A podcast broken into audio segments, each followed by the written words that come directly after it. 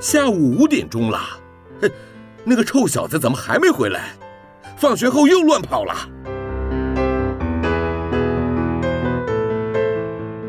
您现在收听的是云端新广播，FM 九十九点五 New Radio，最自由的新声音。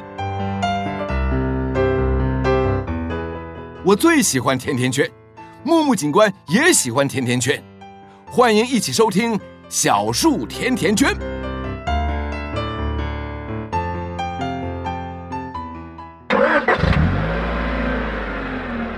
宝贝，出发喽！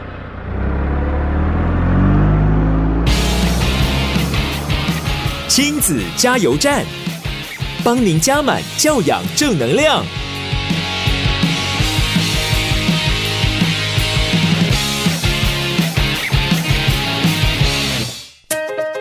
各位听众朋友，大家好，欢迎收听今天礼拜天为您播出的亲子加油站节目。很高兴呢，又在空中与大家见面了。我们将进行一个小时的节目。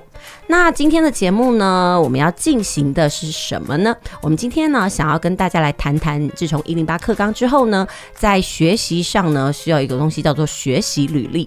我相信很多人呢，对这个学习履历呢，都相当陌生，因为毕竟呢，它不是我们传统学制呢会操作的东西。那这个学习履历到底是什么呢？我们休息一下，等一下再回来。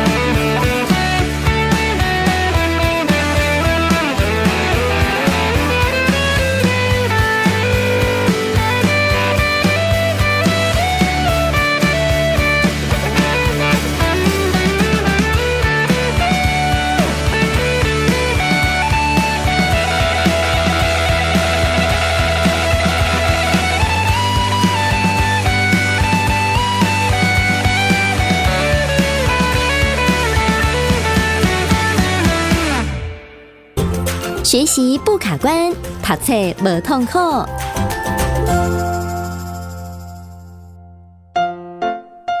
继续回到我们的节目哦，您现在收听的是 FM 九九点五 New Radio 云端新广播电台，在每个礼拜天下午五点到六点，陪您一起度过一个小时的空中时光。我是主持人琪琪妈。呃，这几年黄汉老师呢，他在这个教学上呢，他一直希望能够开辟另外一条新的路。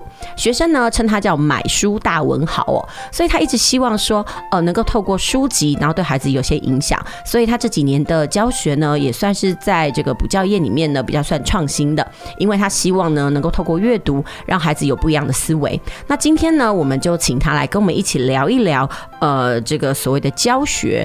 呃，学习历程的这个部分，那黄汉老师你好，好，主持人好，各位听众大家好，很高兴又在空中跟各位可以来聊一聊我们学习历程的一些相关的一些事项。对，好。那这个黄海老师之前来到我们的节目呢，他跟我们谈到了高中生的学习策略。其实他觉得说啊，这个高中生的学习，这跟跟着国中小非常的不一样，主动性跟把握时间，还有好好上课这件事情很重要。哎、欸，其实真的是上次跟你聊完之后呢，我到课堂上就跟我们家孩子说，不要把你的学习重心摆错了位置，你这上课的时候要认真。哎、欸，我说真的，我最近也接到了一些家教的案子哦，你知道吗？这些家教生都是我以前教过的国中生。他为什么呢？因为家长突然发现，哎、欸，不对了，我孩子为什么到了国中、高呃高中之后，成绩这样子一落千丈，而且怎么补都补不回来？最追根究底的方式就是他们真的不会呃掌握高中的学习方式。哎，对，没错。那当然就如同上上次我们提到的，就是高中跟国中之间的学习的呃广度啦、深度，实际上他们其实是有差别很大的一个集聚啦。所以当然就是呃除了学习的正确态度之外，啊，实际上高中更需要方法来辅。助孩子啊，让他们呃能够更有效率的在学习方面啊做出一些呈现。那只是因为新课纲啊，它近几年哦开始呃呃，应该说教育部它开始规定要用新课纲的方式升学之后，其实学生现在学习的难度其实是一直在增加。真的，身为父母的我们哦，看起来都真的胆战心惊。我突然觉得我们以前年代简单很多。对，没错，因为就是啊，那几本考试就好了。对，那几本啊，我读熟就好，然后那个延伸性也不用那么多。但是我真的觉得有时候以社会阶级。来讲，我真的觉得我觉得不公平哎，因为那个这个东西真的有时候也跟家庭的经济还有那个家庭的素养能够给的喂纳量有关哎。对，没错。所以其实我也常常就语重心长跟学生讲，就是尤其在我们上课的学生啦，我都会跟他说，实际上他呃说实在话就是一场军备竞赛。对。可是问题是，如果你有这个资源，难道你会不用吗？嗯。这个实际上我觉得这个也是很现实的问题啦。所以有些时候，当然我们在聊这个东西，它可能有社会不公的现象。嗯。可是基本上，我觉得学生的竞争力啊，还是得呃从一些比较正确的方向去培养哦，更不可能说你有这个资源你留着不用，对不对？那在竞争的这个道路上面，可能当然还是会相对弱势了。对。那我们今天想要跟大家聊一聊，就是所谓的学习历程。说真的，学习历程，那顾名思义，看这个那个文字，就是说你学习的这个状态是什么，还有你这一路做了什么事。对。但是很多人其实一开始呢，都会有一个想法说啊，这个一定可以造假的啦。那关于这样的防弊啊，还有就是你，诶，就从一零八课刚开始带这个高医生之后，是。你个人的操作上啊，你觉得有什么样子的必要点？嗯，好，那因为学习历程跟这个名词啦，实际上最近应该呃在很多场域啦都可以听得到，呃，可是实际上呢，呃，就我自己呃就是常年教学的一个经验来说啦，其实我对学习历程应该说，当然它的制度面一定有一些问题，因为它毕竟是呃刚上路的制度，可是实际上我觉得它的中心主旨，就是它的宗旨的部分，我觉得呃有必要啦，就是跟听众好好来说明一下，因为实际上，呃，我认为啦，它的确是可以改变我们学生现在学习的一个样貌，那呈现出学生的一个呃更新的一个自主学习的能力嘛。所以这个部分呢，我觉得可能也要就是呃听呃听众朋友们去回想一下，在过往我们可能在高中学习生涯的时候，你有没有做过一件事情叫做自我探索？嗯哼，那自我探索啊，实际上对现在的学生来说啊，其实很重要。对，因为呃，就我自己个人的经验啦，其实我的自我探索的呃生涯其实算蛮早的。嗯哼。可是呃，我的自我探索主要是受到师长的影响。嗯哼。就是说高中的时候，哎，有些师长他呃，应该说了，他的这个教学的一个风格啊，或者是说他给予你的一些影响，然后让你有对某些科系的憧憬啊。所以其实我高中算幸运，是遇到了呃一些这样子的师长，然后让我提早发现了方向。嗯哼。可是后来到教学现场之后，我发现一个很严重的问题是。呃，我的这种案例其实算少数。嗯哼，呃，我们台湾的学生多数都到什么时候自我探索呢？其实大部分都是到大学的时候。嗯哼。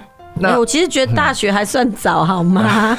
哎、欸，我必须要讲一下我的例子哦、喔。我的生涯自我探索一直都很慢。嗯，呃，就是比如说我高中毕业之后呢，然后呢选科系的时候，我就进入了新闻系，因为我妈说因为我爱讲话，然后所以就是进入大众传播科系嘛。那我我说真的，其实我现在还是在这个传播业。我我虽然说这个东西是我喜欢，那我觉得那是一种我的幸运。我刚好遇到一个懂我的妈妈，她帮我推到这里。虽然我之前是千百个不愿意，然后后来呢，我真的是因。做阳差，然后斜杠到了教职，然后后来又做了一些其他的工作。但是我真的觉得，呃，人在心里一定有一个自己喜欢的工作。但是你什么时候发现？我觉得这是一种幸运。有人可能终其一生都还没有办法。对，那像我老公的话，我就问他说：“哎，呃，你为什么想要去投身公务员？然后为什么做警消人员？”他也说：“哎，其实。”他的生涯探索也几乎是没有啦，他就觉得那就是一路上去，那是做了之后才发现，哎，其实他喜欢这个工作。那我就觉得说，每一个人的历程都不一样。那刚刚你也在讲到，呃，生涯探索，其实学习历程就是帮助孩子做生涯探索嘛，没错。但是你我我现在要问的是，在你现在接触的这些孩子里面，你有发现到他们的茫然吗？呃，实际上啊，应该这样说啦。其实我最担心的就是孩子不茫然，为什么？为什么？因为一旦孩子他对他的未来不茫然的话，代表什么事情？代表他从来没有认真去看待过这件事情。哦，温温水煮鸭那个那个青蛙那个概念。所以其实那个才是真正可怕的地方。对对。因为一个孩子他会对他未来茫然的时候，代表他有在思考，他未来应该要呃往哪个方向去走。所以实际上对我对孩子的观察，应该是说，呃，我认为现在的孩子实际上学习历程对他们重要的是说，要逼迫他们去想，而不是要。让他们去找一个对未来的正确答案，这个其实是一个很重要的概念。因为很多人可能会认为说，哎，自我探索是不是就是你要找出一条属于你的道路？哎，我觉得这是一种迷思。哎，我我说真的，我也不排斥我有这样的想法。嗯，因为你刚刚讲了一个，其实点点醒了我。他说，其实就只是让你去想。对，因为未来是什么不知道，但是至少有想就有下一步。对，没错。因为真的要忙，先迷茫啦。对，没错。因为像主持人刚刚有提到一个东西，其实是未来的趋势，就是所谓的斜杠。嗯哼。那所谓的斜杠，其实它。他的理念很简单，就是说你你可能不不只拥有一个专业嘛，对，所以为什么要去探索？因为一旦你把你的视野打开之后，人其实很多时候他才有办法去发现自己的可能性。哎，其实这个东西有人说叫空杯子，有的杯子就是太满了，就觉得说哦，我就是这样，我有什么不行？对，那所以他不会有任何疑问。但是当他有疑问的时候，他有茫然的时候，那其实就是下一步。所以真的不要担心孩子有维特的烦恼了。啊，对，因为重点是害怕他不去思考了。因为我觉得很多孩子。在求学的过程当中，他们都会误以为好像成绩就代表一切。真的，我也觉得有这样的迷思。对，那尤尤其是就是在这个志愿比较好的学校，好成绩好的同学，他更容易有这种迷思。可是到了社会上，我们呃发现，实际上有些时候决定你成败的关键哦，其实你那张学历它可能只是个入场券。对，它只是决定你成败的可能是你的人际关系，有可能是你的表达能力，这些东西反而它在未来的一个工作生涯里面，它可能是更能够去推动你前进的。一个重要的关键因素，对，而这些东西我们在求学的过程当中，其实很容易被忽略。对，那这个部分也是因为在学习历程里面，他都需要这些东西的展现，所以他才能够去呈现一个呃对孩子来说更好的作品。哎，如果照这样讲，我们简化来说，是其实学习历程就是有一种帮助孩子去自我探索的一个目的跟功能，就对了。对，没有错。哎，只是说他不是在找一个。标准答案应该这样说，对，因为孩子的未来他既然有无限的可能，那实际上我们就不应该用一个答案去框架他了，对，这是我的想法，嗯，没错，嗯，其实，在大概十一月底的时候呢，这个亲子天下就办了那个教育论坛，在教育论坛里面，他就请了一些新创业者来谈，他说，哎，他到底需要什么样的人才？他第一个人才，他其实就像你讲的哦，他第一个就是说，呃，需要有解决真实问题的能力。那这个很实际嘛。然后第二个，他就说他要有表达跟沟通的能力。对，没错。哎，我真的都觉得这是对的耶。如果你有有什么样的想法，但是你不懂得去讲你的想法的时候，那其实真的很可惜。对。哎，那这个东西讲到所谓的表达，在文字上的呈现，其实就是写作嘛。对，没有错。对，写作是一个非常重要的管道了。那如同呃，这个前阵子我们在节目上谈到，就是说。呃，实际上我也认为，在写作教学的这个部分，它真正重要的其实就是表达了，然后甚至包含呃可能口语训练的这些部分，其实对孩子的未来来说，其实都是至关重要的一些能力。对，所以如果我们的孩子缺乏这些能力的时候，其实我们可以想见，哦、呃，他总不可能拿了一张学历，然后就是想要哦、呃、度过一个安稳的。因为毕竟他只是入场券，他不是你的那个技能表。对对对，嗯是。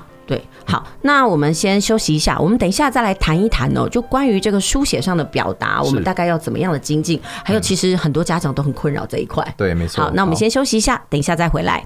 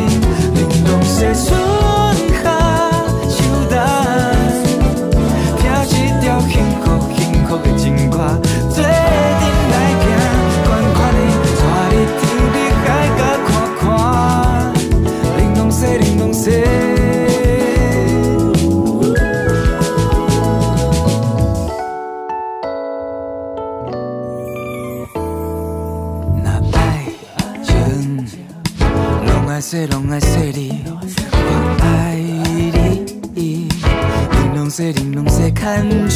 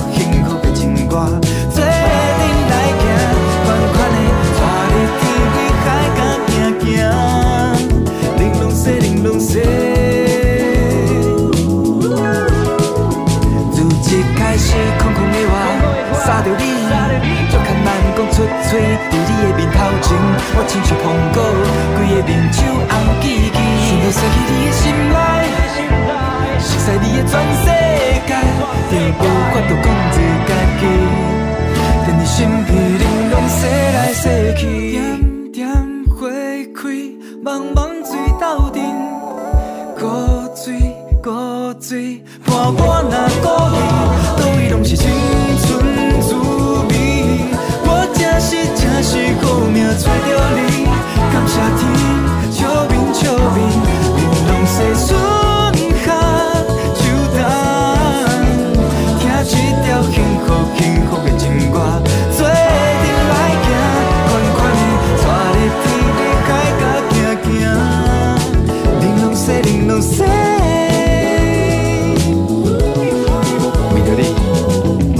西郎玲珑石继续回到我们的节目哦，您现在收听的是 FM 九九点五 New Radio 云端新广播电台，在每个礼拜天下午五点到六点，陪您一起度过一个小时的空中时光。我是主持人琪琪妈。今天呢，我们的节目呢邀请到了这个曾经来上过我们节目的黄汉老师，呃，学生都戏称他叫买书大问号，因为买书是他生平的兴趣哦。来到我们节目，那今天不是谈书哦，今天我们要谈的是所谓的学习履历这件事情。呃，就是所谓的学习历程这种事情啊，呃，我们在前一段节目里面谈到，他的目的是什么？除了看到孩子他学习的过程。那最重要的是，希望能够帮助孩子来自我探索。对，好。那在这样探索的过程当中呢，其实他展现的方式就是书面嘛。对。那我们现接下来呢，这段节目就请问，呃，我们要问一下，就是黄老师在这个部分的时候，他怎么来协助孩子做这样的书面处理呢？好，那因为在学习历程里面，它其实分成很多单元嘛。那其实它不是只有呃字面名词这样子容易了解，所以我大概简单的跟呃听众介绍一下它的。呃，因为说我们在书写好材料的部分，它的重点会放在哪些地方？那像一般呃，以往我们在考大学推甄的时候，他们都需要自传，对、哦，那需要学校的一些资料。那这些东西呢，在现在新课纲里面，它还是需要。嗯，所以这些东西你也绕不过去，你还是得做。嗯、哦，那只是说，也许我们知道，哎，在未来它一定可以利用得到的时候，其实我们可以先准备。好、哦，所以差别可能跟以往啊，我们说的备审资料其实是啊一样的一个概念。有异曲同工之妙。那真正的差别在学习历程里面，它应该有两个部分哦，可以来做一个说明。好，那第第一个呢，就是学校老师哈，他们会在学校派一些作业跟报告。那他们的这些作业报告需要学校老师认证之后上传。那这一些书面资料呢，它实际上它在狭义的观念里面，它也叫做学习历程。嗯，所以实际实际上学习历程它可能有两个解释，一个就是呃对学生探索的这个部分呢，它的一个整合叫学习历程。嗯，那它的这个整合的一些项目里面，还有一个项目叫做学习历程。那只是这个学习历程，它是需要学校老师认证上传的。所以基本上学校老师对呃这个部分的学习历程，它的掌控度应该是很高的。嗯哼。那只不过这个也是最令人家忧心的地方。对，为什么？因为这个。可能啦，私校跟公立学校之间它的差距就、嗯、哦，我们就会担心说，哎、欸，私校会不会说那个是老师美化润饰过的东西，不是那么的真真诚？对，哎、欸，我记得我看过一篇文章哦、喔，嗯、呃，就是有一个妈妈她在讲说她怎么样。呃，看待他孩子在美国申请大学，他说其实那妈妈的文笔很好，啊。然后自己也是媒体出身，然后呢，他还是禁不住去看了他儿子的那些备审资料。他看完了之后呢，他其实真的很想改，但是到最后他很庆幸他忍下来了，因为那里面有他孩子的真诚，因为改了变漂亮之后，那毕竟就不是孩子的，对，有他的真实的痕迹。对对对，所以很多人都有个迷思，都会觉得说，哎，里面是不是文词越优美越好啦？所以在在我们的这种升学主义比较功利挂帅，有人就哎，所以就有一种公司应运而生，就是我帮你写。对。但是我们后来发现，哎，真的不行哦，因为我帮你写，即使你写的再怎么样的故意，但是他的那个雕琢的痕迹，我说真的还是看得出来。所以我们还是希望孩子以最真诚的方式去展现是最好。对对对，哎，所以你怎么样去引导孩子去自主呈现呢？呃，基本上啊，我会建议就是说，因为像现在近几年啦。很多孩子就是说，学校老师也会鼓励他们去投稿一个叫中学生网站的一个系统。嗯。那这一个网站系统，它主要有两个哈，就是可以投稿的呃，应该项目，一个叫做读书心得报告，那另外一个呢就是小论文。嗯。那实际上呃，这一个投稿的部分，它就不需要经过学校老师认证，因为如同刚刚主持人所说的，其实呃，我们在教学端，其实我们会比较担心，就是学校老师认证的东西，它其实当然就是我们讲实在。在话，他有没有作假的空间？嗯，怕有浮躁的痕迹，甚至或者是说，呃，私校的老师他会不会强迫孩子去写？然后可是公立学校的老师他可能相对来说就会比较放松，然后就是放牛吃草。嗯哼，那这种状态之下，他就会变成这一种。呃呃，需要经过认证的学习历程，它就会有很强烈的一个贫富差距。嗯哼哼。对，那只是就呃这这一两年的经验啦，我有去询问过学生说啊，那你们学校的学习历程做的如何呢？嗯哼哼。基本上学生给我的反应都是说，他们认为那些就是一个简单的报告。嗯哼。那可是。我我又在追问他们，就是说，那你觉得，假设以后大学的教授看到你的学习历程，你觉得这个学习历程的对你有帮助吗？对，会不会很有帮助？嗯，呃，基本上多数的学生都跟我摇头。嗯哼，为什么？因为他们是抱着一个心态去做这个报告，意思就是我应付应付，就是他就是应付学校老师去把这个作业给交出去。那所以其实我们可以想到，就是说，假设他们交出去的内容都是这一种品质的话，都是那种拼凑来的。对，那。大学教授看到你这个东西会，会会觉得说跟你未来的学习生涯会有连结吗？这个其实是我们最担心的地方。就是我们其实有画问号，说这真的有吗？其实就变成是上有政策，下有对策，那变应付。那其实当初他所自我探索啦，甚至希望去精进孩子的能力，真的就大打折扣了。对，所以实际上，其实对我们来说，我们会比较担心说，其实连孩子他自己都知道，对这个东西不行。那当然，就我们教学端，假设我们没有办法给孩子有更好的作品输出的话，那请问他要拿什么去跟人家竞争？对不对？你总不能说，哎，这个系统我们就是要来比烂的吧？就看谁写的比较糟糕，谁上嘛？当然不是这个样子。所以，如果相对来说，因为学习历程其实它有一个核心概念，就是你自我探索之之后，你必须留下个人作品。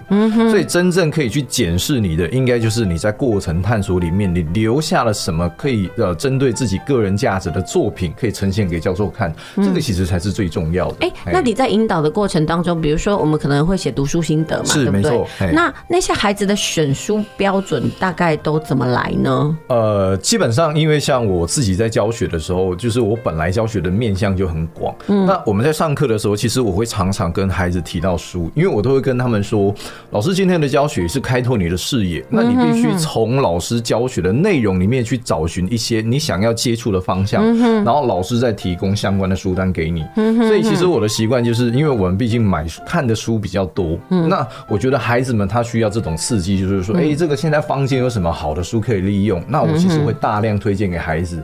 那甚至在我们的补习班，我还有一个小书库，就是提供书给孩子，跟他讲说，哎，假设你对这个方向有兴趣，你可以把书借回去看。然后，如果你看完之后，你想要写新的报告，可以来跟老师讨论，然后你的写作的内容需要怎么操作。我觉得这种方向其实应。应该会比较健康啦，因为至少孩子们在选书的出发点是基于他自己的兴趣，而不是老师的呃压迫跟催促啦。因为有时候就是有时候在时间上、时间差上，你你什么时候要写，你要写什么东西都变应付性质。对对，他没有自我探索，他甚至也不知道他在干嘛，就是可能三天一换、五天一换，对，然后连书都不知道干嘛。哎，那我想要问哦，如果那个书是孩子自己选出来的，是，那你发现他在研读、他在寻找、他在投入跟书写上真的有差吗？呃，当然有差，这个差异非常非常大。怎么说？你有看到有什么东西让你觉得哇，好惊讶？因为其实最大的差异就是主动性嘛。哦，其实这就是这样。因为我们其实前阵子一直在聊，对孩子其实最重要的，不管任何阶段，就是学习动机嘛。嗯嗯嗯嗯。因为一旦你这个动机是老师强迫给你，嗯，那你也没有任何自主选择的空间的时候，其实它变成应付的作业，孩子们对他自我追求的动力就会降低。嗯哼。可是如果这个东西是他自己选的，哎，实际上我会发现，孩子们他们其实都会有很强烈的主动性，会想要把这个东西自己完成。嗯，那甚至呃，我都不用去交代什么，他自己写完就说：“老师，我已经写完了，你可以帮我看一下有没有。”哎哎，我想要问一下，就是说他们写完了，然后让你改，这样往返大概要几次？呃，其实应应该就像呃，刚刚主持人提到，就是我对孩子的写作的内容，我其实不会大量删改。为什么？因为我认为他们需要改的东西，其实只是一些小细节。嗯，只要他们的文字基本上多数的脉络，我还是会保留他们的原汁原味。因为我认为那个是孩子自己在呃思考部分他所转出的一个内容。嗯，那基本上这个部分，我觉得就是尽量去保留孩子书写的原貌，因为那个东西，我认为只要多数是他自己选择，多数的孩子都能够把它呃写的不错，所以那个部分我觉得也要让他们做一些真实的呈现了。所以就我们来讲的话，其实我们是给孩子格式，然后告诉他们一些书写的一些理念，然后还有就去发想问题的一些判断能力。我觉得这些东西是孩子他们需要的。可是真实，我还是认为说真的不要去。删改孩子他们的内文太多的东西，因为这些东西就是真正能够呈现他们自己的一些观感跟一些理念嘛。但是你知道吗？在传统的作文教学里面呢，很多孩子会抗拒不写，是因为他们的作品被改的太多。改完之后，孩子曾其实会有个疑问说：“这又不是我写的。”对，是。我觉得这个是一个对于很多老师来讲，哎，我们写作当然是要修改，但是。我真的觉得还是要保有孩子的自主性，没错。但是讲实话，你也不能怪老师，因为有些家长就会要求很刻板的要求，哎，怎么没有修辞？对，怎么没有成语？怎么没有美句？我真的每次听到这个时候，我都觉得我想撞墙。我说你们为什么要这么的八股？对，因为这是旧式写作的遗毒。然后所以你知道吗？搞到最后就会变成很多孩子。他写不敢写，因为怕错。他觉得他的真实声音不被发现。对，因为因为实际上有一个重要的观念是，其实写作它本身是没有标准答案的，没有一定得怎么写它才是好的文章。对对，因为如果说真的你要用这种框架去框列所有的文章的话，那可能连作家的文章都不算及格的文章了。对，所以那那其实我们也要去谈谈探讨一件事情，就是说，哎，可能我们的那个课本的选文，其实都会沦为华文或美文那种。感觉是没错，我我觉得就是真的是这样，但是这几年新兴的文章出来，就变得是孩子很不会去写观点，很不会去写想法，然后甚至没有办法去论述，对，他们只能去空泛的风花雪月，这个其实阻碍到对他们的思维啦。对，所以在小论文的写作上面，其实不是去写风花雪月嘛，是没错。我觉得这件事情要很强调，因为我觉得所谓的呃，他。越来越贴近所谓的学术性文章，对，没错，它的说理性啊、条理性都很重要，对，没错。那其实讲实话，因为国小跟国中其实都是欠缺这样子的训练嘛，对，所以你在引导上，你的障碍点是什么？你觉得你很想撞墙的地方是什么？呃，因为一般来说啦，如果在教学上啦，uh huh. 应应该说就是，如果是我自己带的学生，其实他们在呃，大概大概，因为我很多学生都是从国中一路跟上来到高中，所以他们其实对。对，呃，我的教学模式，他们大概就是已经很熟悉了。嗯嗯。那只是当然，如果说是是新新进来的学生，他们都会需要一段时间的适应期。可是哦，多数接触他的学生，其实对我我的课程上来说，他们都会觉得，哎，是一种新的发现。嗯。其实我觉得孩子们他都是需要刺激，因为他们在旧式的环境久了，其实他们也知道说，哎，其实你在那种环境的学习，他只能追求到一个呃，看起来就是。他们知道的这个东西，对，看起来好，可是实际上对个人成长没有什么帮助的东西。其实写作是一种学习的再统整，对，没有错。只是我们很多时候都没有去看重它，对，没有去看重学习，所以很多孩子他不会写观点，不会写想法，甚至就是人云亦云。嗯，所以我我觉得，当你把一个孩子压久了之后，你跟他讲说，哎，你要主动性，我真的觉得这件事是一件困难，对，越来越困难了。对，所以这个是真的是要及早发现，及早治疗。对，没有错。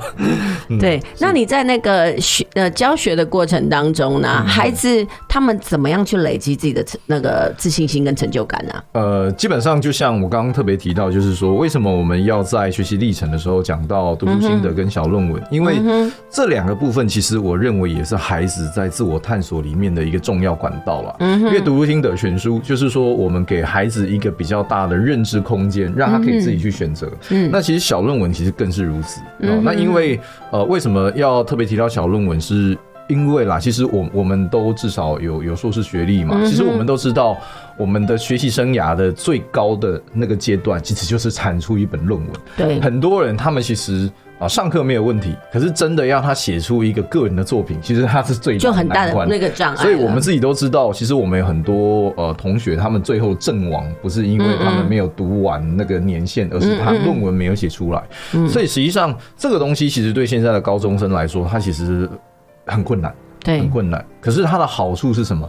它的好处是它可以及早去认知到，哎，其实他未来的学习生涯就是为了要去解决这种论文里面他想要呈现的这些问题。它也是一个自我探索的一个管道。嗯，对。那我这边提供一个数据给听众朋友参考一下，就是去年我们全台湾有多少人参加小论文的这一个竞赛？就是我们刚刚提到的中学生网站，去年我知道了是接近两万篇啊，全国接近两万篇。不过讲实话，高中生很多，你看才两万多人投，对，呃，高中生基本上他还包含高职生，所以你加起来基本上应该是接近十五万。十五万人，他投两万篇，可是这个比重，我只能说他的比重已经算非常高了。为什么？因为你真的要产出一个小论文，这个除了孩子他本身哈，你对自己啊，应该说探探索的一个过程当中，你有没有理解到一个程度？还有就是你有没有真的有能力去完成一个哈像这种质量这么高的一个作品？那当然，我们再回到刚才学习历程里面来讲，就是假设听众朋友可以思考一下，假设你的孩子有一篇小论文，嗯哼，当他的学习历程跟刚刚我们比较，就是说他的作品心得报告而已，他只是读书心得，或者是说他只是学校老师叫他做的那一些应付式的报告。你觉得这些东西摊出去之后，你是大学教授，你看到孩子的这些作品，你认为哪一个孩子在他的求学过程当中，他其实是比较有自我认知的？说真的，学习历程其实就是有一点点要打破这种考试为主啦。对，那你说努力的这种过程，真的是必须平常累积。那小论文其实教授也知道，他需要耗费很多的时间去查找资料，然后去探索，然后去修改。没错。所以那样的努力过程，真的比那种轻轻踩踩高出来哦，这种评价差就差太多了。对，所以我真的觉得这是一种呃平常的累积，也就是可以看出孩子他的努力的状态。对，没错。对，那当然重点还是在于说，其实这这一些东西的呈现啦，对于孩子的自我探索，其实他会更进阶了。嗯，对，因为他会遇到种种的问题，然后他必须尝试自己去理解、去解决。那这个也对应到我们新课纲的核心概念，就是我们要培养孩子解决问题的能力嘛。对，那当然你提早知道这些东西的难度之后，那孩子上了大学，实际上我我会认为孩子上了大学之后，因为我们当年在读大学跟研究所，我印象中是没有任何人教过我们怎么去操作这个东西，真的没有，所以我们是一路摸索，就是说一就是你真的要很厚脸皮去。问学长姐啊，或者是去问老师，因为他们就会跟你讲说，你去看什么书就可以写出来。哎，说真的，我在学习的历程里面，你如果真的要我去回想哦，什么东西叫做我有自主性，我真的觉得是念研究所的时候。对对对，我觉得在。我我真的说真的，不是说学历不学历的问题，但是我真的觉得，如果可以的话，应该每个人都去念一个研究所，不是为了学历，而是你去可以去感受一下那个学问在你的手里，你自主去学习，你自我去规划，然后你自己去找那个答案资料。对，我觉得那是一种解决，然后还有一种论述。嗯嗯，这其实有时候就是真的非关乎文笔，而是你找了多少材料，你吸收了多少，你统整了多少东西。对对。对，好，那不过呢，这一阶段呢，我们先休息一下，等一下再回来。等一下，我们来谈一谈哦，就是说，呃，在学习历程里面呢，有哪些作品可以呈现？除了小论文以外，嗯、还有这每个作品呢，它大概在书写上有什么样的特色？我们等一下再回来。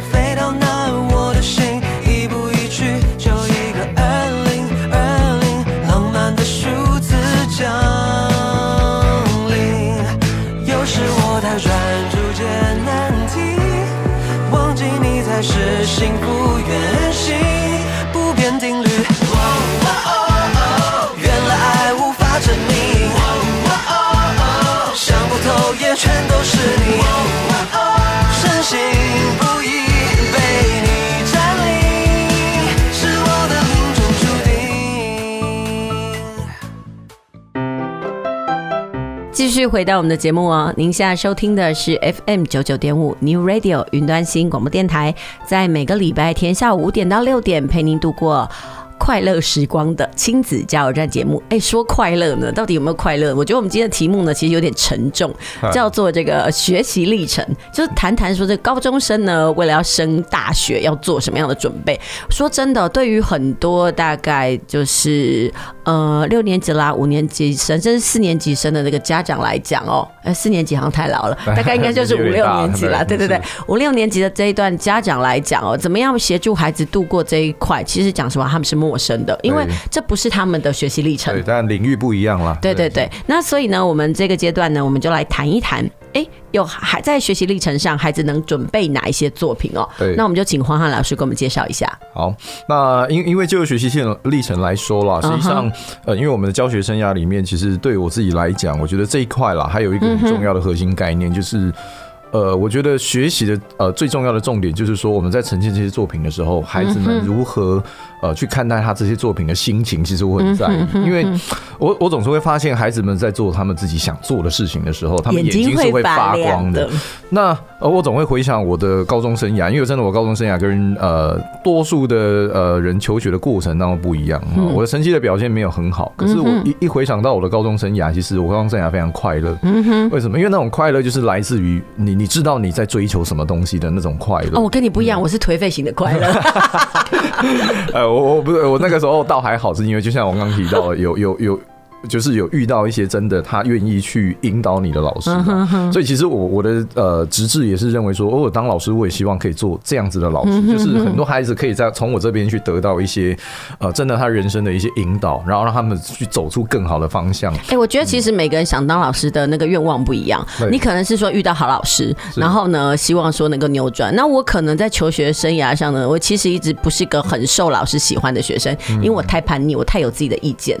然后呢，每个老师都是希望我们当乖乖的小孩，对，所以呢，我在当老师的时候，我就希望能够开启孩子无限的可能，我希望让他们能够茁壮。所以我真的觉得每一个人要当老师的念头都不一样。对，有的人是因为受到别人的启发，是。那我其实是反动。好，那我们今天就来聊一聊，就是哎，你你在这个孩子他们的眼中看到的光芒之后呢，你怎么样的看待？对，因为就像我们刚刚讲，孩子们的作品呈现，其实我们都是引导。那引导之后呢，当孩子他自自主去发现。他想要做什么的时候，他其实主动性就会去增强。对，那像我们呃，因为我们刚好最近有这个呃投稿啊结束之后，哎、嗯欸，有几个这个作品呃呈现出来，我认为对孩子们来讲啊，其实他们都是一个很好的一个标志。嗯哼，像我都会跟呃学生说，其实你们高中阶段虽然这些东西它的质量很高，可是我对孩子们说，其实你也不要说。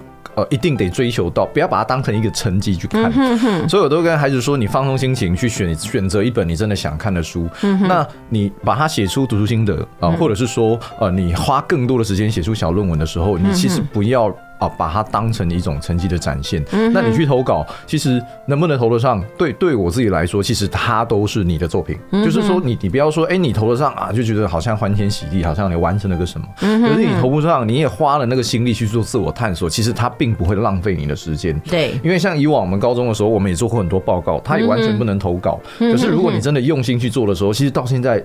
我都还想得起来，我高中做过什么东西？哎，真的，你那个用了你的热情去呈现一种东西的时候，那个东西真是历久难忘。忘不掉的，其实你是忘不掉。所以实际上，我觉得我要给孩子的观念是说，呃。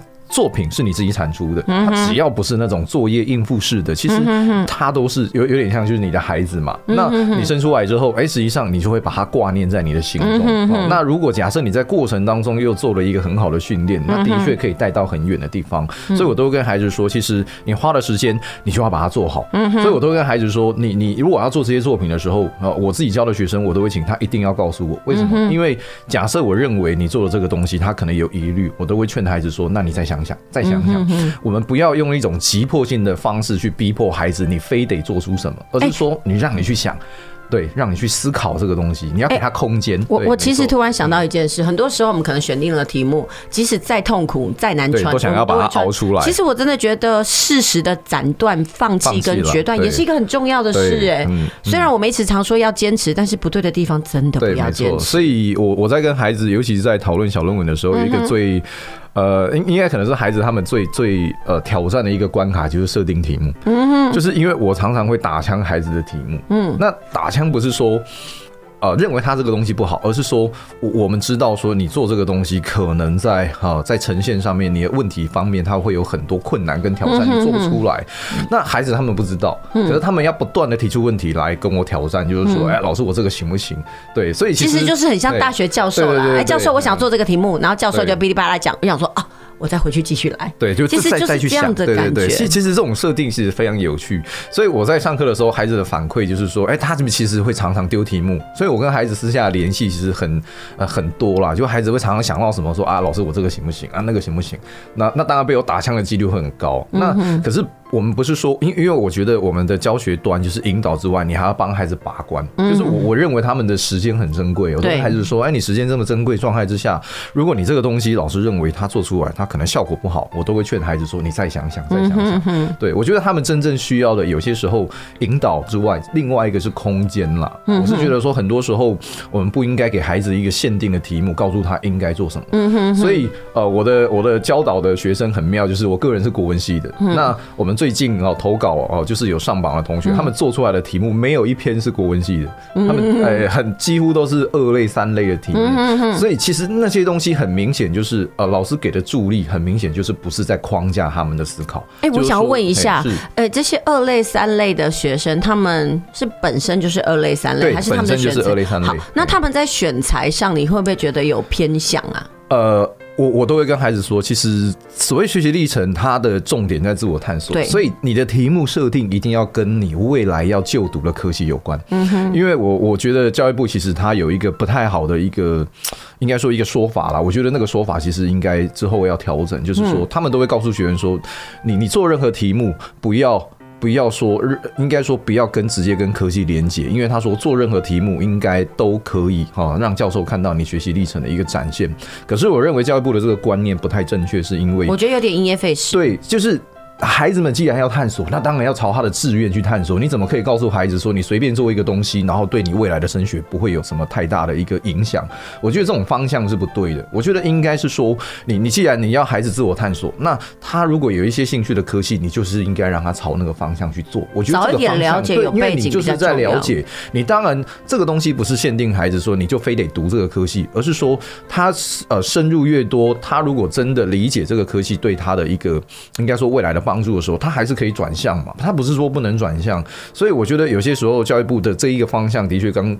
呃，主持人说的就是因噎废食嘛，你要让人家探索，然后你要告诉人家你随便做个东西，然后一样在探索。我觉得那种观念好像是有一点很奇怪的。没有，有有时候那种感觉就是希望你先乱枪打鸟，然后在那个茫茫中。可是有些孩子他本身就已经知道我要干嘛，你还叫我去乱枪打鸟？对，所以所以其实我都会跟孩子们说，就是你你先想好你想要读什么科系，再来跟我讨论题目。嗯，所以我讨论题目的方式其实呃应应该说我我其实都是针对孩子个人去讨论。嗯，你要先理解你是谁。嗯，那你的兴趣是什么？那你想要做什么？你再来跟我讲题目。你不要随便就是跟我讲一个题目之后就跟我讲说，哎，老师，我想要做这个。我会先问他说，那这个是你你你未来科系有连结吗？如果没有连结的话，请你另外想一个题目。哎，我觉得其实有时候孩子如果不了解我们的用心的话，就会觉得说你在刁我。呃，对，我觉得不过就就我自己啦，就我自己可能就是学生的部分，可能这方面还好了。对，因为我们可能在课程上展现，其实我就是一直在告诉他们，你就是多涉猎、多认知，然后去找出你的方向，不要可不要有什么一定预设。对，没有没有什么标准答案，就是就算你现在你是三类，可是你对一类的题目有兴趣，我也会鼓励孩子说，那你就是先先做嘛。对吗？可是你的题目设定就是你要清楚，你做这个的意义是什么？很多孩子就是在做题目，就包含他们在写作都不知道为何而写，这个其实才是真正可怕的地方了。真的，我真的觉得你就是你。要有目的性，对，然后知道自己在干嘛，你写出来的东西才有温度，才有灵魂，没错。或者不然的话，其实写起来就是很匠气，就是为了写而写，那其实真的是不对，完全看不出啊，你作品里面有个人的价值呈现了。哎，那我想要问哦，比如说你的二三类的孩子在写这个读书心得报告的时候，好，他好不容易选材，你你个人发现，在他们写的过程当中，你觉得让你觉得呜很惊艳，或者是孩子给你的反馈是什么？呃，基本上其实我会喜欢教这一个部分，其实最大的一个应该说了，一个私心就是真。真的，你可以看到孩子们无限的一个潜力。嗯，因因为就像我说的，其实我们是国文专业，可是问题是我们。跟二三类的连接，就是我我我其实可以推荐孩子很多引导的书，可是就像我跟孩子说，就是说第一步老师已经帮你推上去，可是后面的第二步、第三步你得自己来。为什么？因为老师可以给你格式，可以帮你修改文章，可是问题是真正的核心你得自己去操作。那那些东西就是他们有最大的发挥的一个空间。所以我后来呃接受到孩子们的反馈，就是说其实他们做出的呃很多东西都是超乎我预期，就是说哎，居然孩子可以做到这个程度。那这些其实才是呃我们在教这一块教学里面的一个真正的，我觉得一个收获吧。哎，我问个问题哦，就是说，哎，这些孩子在写了之后呢，他有更确定他要读那个科系吗？呃，基本上多数都会。还是有，还是有人说念一念说，老师，我发现这不是我想要的耶。呃，基基本上孩子如果愿意去操作的话，因因为呃就。他如果写出一个质量很高的作品的话，那代表他一定有很深入去理解那一个科系的操作。所以基本上通常啦，就是说孩子们的对应科系的那个自主强烈度会也会增加。那目前我也是没有接收到说写完之后他想要转科系，目前倒是没有听说过这个啦。所以其实我觉得这个部分是其实可以加强他们对未来选择的一个认知啦。哎，我其实我又想到另外一个问题哦，其实那阵子我在搜寻，我叫孩子搜寻一下，就是。不少二零二一嘛，我们先找二零二零年十五个最热门的科系哦，就会发现呢，我们传统的那个价值的那些科系啦，什么各式各样的事都没有了呢，所以他们就会发现啊，天哪，怎么有那么多的呃新兴的科系？对对对，所以我真的觉得。嗯，去写这个读书历程的时候，也可以帮他们做职业的探索。要先赶快接轨到现在，呃，市面上最夯的东西，也接轨到未来的趋势，不然真的是有时候孩子都会窥探：哎，我到底念的是什么啊？对，嗯，因为因为实际上，如如果啦，就是家长可以再思维一下，就是说，其实。假设我们现在孩子们念的大学科系跟二十多年前我们念的是一样的，其实它是一个很可怕的事情。对，代表什么？代表我们的大学段的思维完全没有一个进步。没错。那当然，现在很多新兴的科技啊出现，没错。可是孩子们他自己还是有他们自己想要追寻的方向。嗯。可是过程当中，其实刚刚主持人提到一点，就是。在写的过程当中，其实孩子也要懂得去跟世界接轨。对，他也可以看到说，哎，实际上他在找资料的时候，有什么新的东西是可能平常课业里面他接触不到的。嗯哼。所以其实我也都跟孩子说，其实为什么我们上课要教很多新的东西？因为这些东西其实就是帮你自我探索，然后你也可以跟世界接轨。嗯。那唯有这个样子，当你这些东西完成了，其实你才可以真的跟这个社会连接。否则的话，你就是再多产出一篇过时的垃圾而已。嗯哼。对，所以其实我这个部分其实还是很。希望说孩子可以透过这些训练，当然重点啦，因为因为说真的，我们虽然现在讲小论文，好像讲的呃，好像一副好像已经很好完成一样，可是实际上 呃，需需要有一个呃，应该说了一个数据给家长们参考一下，就是你像我们高雄市今年。啊，投稿的人数我我相信这一个梯次应该超过上千篇，可是我们入选的只有呃两百四十四篇，那甚至就是特优的整个高雄市只有十九篇，嗯，那什么意思呢？就是他要投稿上的难度其实很高，对，很高。那当然我们不是说一一定得去呃逼迫孩子去竞争这些东西，而是说。你他难度高的问题是在于说，你我们今天是让孩子说，你有一个自我发挥的空间，然后你至少可以留下一个作品。那这个作品是你你最少你有去认真的去探索过自己究竟想要做什么，然后留下的一个成呃，应该说一个成果啦。所以我觉得还还是要要呃，就是奉劝，就是说，哎，这个孩子们就是他们要在做的时候，其实父母尽量以鼓励的心态，就是说，哎，他们只要愿意做，那我们找方法。找书籍啊，找资料，那这些东西去鼓励他们，而不是说，哎，你一定得上什么什么。我觉得这种心态其实非常不好。对，有人说中产阶级的父母最大的盲点就是因为资讯太多了，然后都很怕孩子犯错，所以常常出手干预。对对。那。说真的，像像那些新创的那些呃 CEO，他们就说，他们人生最感谢的就是他们只需交代，而不需照着走。对，所以他们的人生有无限的自主。那我真的觉得孩子的人生，对对对，如果一个人有自主性的时候呢，他就不会被约束，他就知道他该怎么做。对，不然真的是有时候就是照着父母的期待，但是父母的期待有时候是一种过时啊。对啊，这个东西是所有当爸妈的时候呢，应该要去了解的。嗯嗯嗯，对。那那其实我们可以知道说，在你的作品里面可以看到很多孩子多元的表现嘛？嗯，没错。对，那在这部分呢，支持你继续的动力是什么？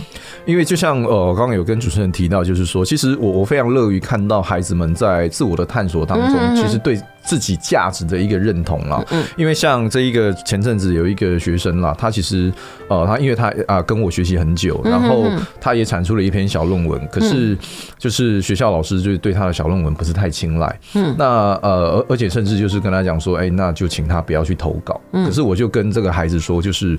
呃，这个作品，呃，老师看过，我们也讨论过很久。我认为你的作品其实，呃，应应该说啦，你努力了这么久，那你也做出了一个成果。我觉得为什么不去试试？对，我觉得鼓励他去试试。嗯，那结果这个孩子听了我的话，他就真的跟学校老师说，那那我还是想投。那学校老师也也是让他去投了啦。嗯，那结果投完的结果之后，他就获得了优等的一个奖励。那因为我我在这个过程当中，其实我我的思维是说，其实孩子们他们在做这些东西的时候，其实呃，身为师长的部分。部分我觉得应该是要鼓励多于就是去批判他了，因为就像我讲的，就是假设我们都把认为呃上榜呃有一个好的成绩当成是一个目的的话，我觉得其实那个方向其实有一点偏差。就像我说的。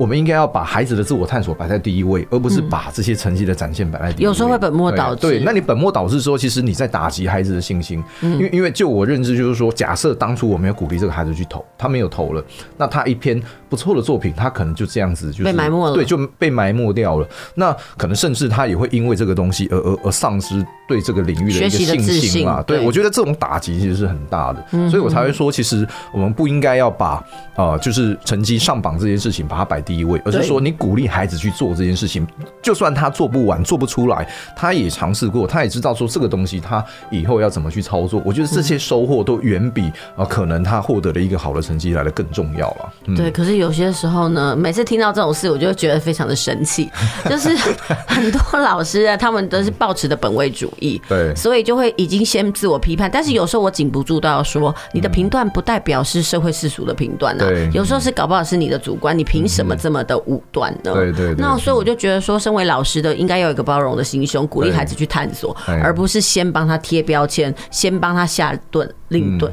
那我觉得如果照这样讲，这个老师不就很尴尬吗？呃，这个我不好说了，因为反正不是我去阻止他。